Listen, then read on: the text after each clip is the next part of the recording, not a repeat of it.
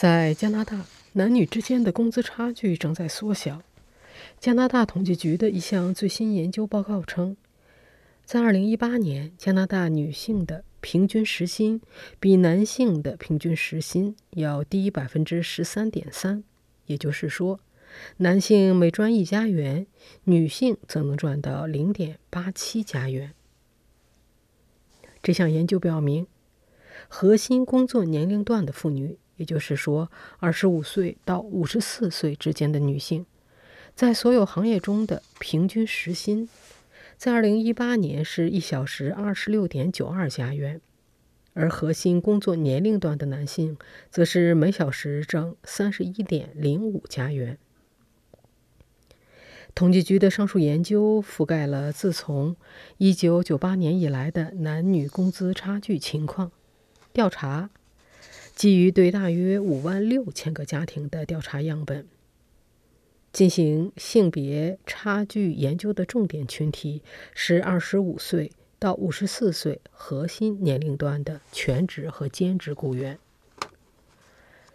这项研究仅考察了男女之间的工资差异，没有顾及是有色女性还是土著女性或是移民女性的情况。尽管小时工资中的性别差距仍然存在，但1998年性别工资差距是百分之十八点八，2018年是百分之十三点三，下降了五点五个百分点。统计局的调查表明，1998年至2018年之间，男女职业分布的变化是缩小性别工资差距的一个关键因素。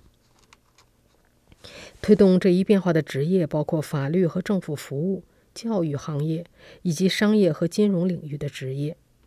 与1998年相比，这些高薪职业在一2018年雇佣的女性占的比例要更大。在这三大领域当中，女性的收入的增长也要快于男性。根据上述调查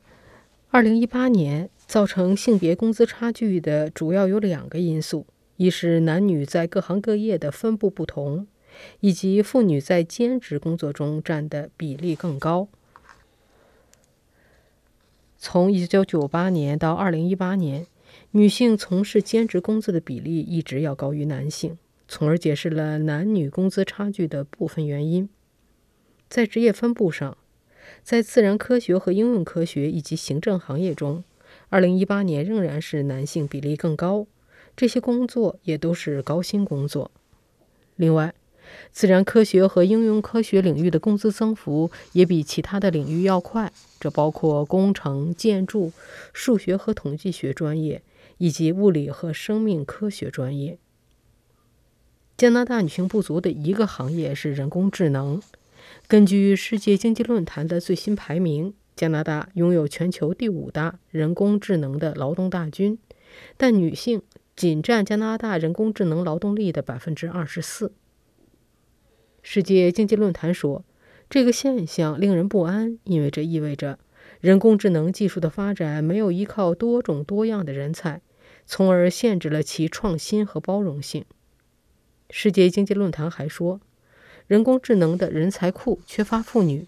将使妇女在这个专业领域中错过大量机会，而且。目前，这个专业领域已经在缺乏足够的合格劳动力。世界经济论坛还警告说，如果不尽快解决的话，人工智能领域男女比例的差距会进一步扩大。